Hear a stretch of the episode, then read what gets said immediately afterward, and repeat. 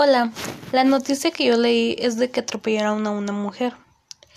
La propuesta que se llevará a cabo será que ciertos días al mes se dará una sesión de lectura y un taller donde se enseñe y se fomente la cultura vial. Este taller será para niños, adolescentes, adultos y personas de la tercera edad.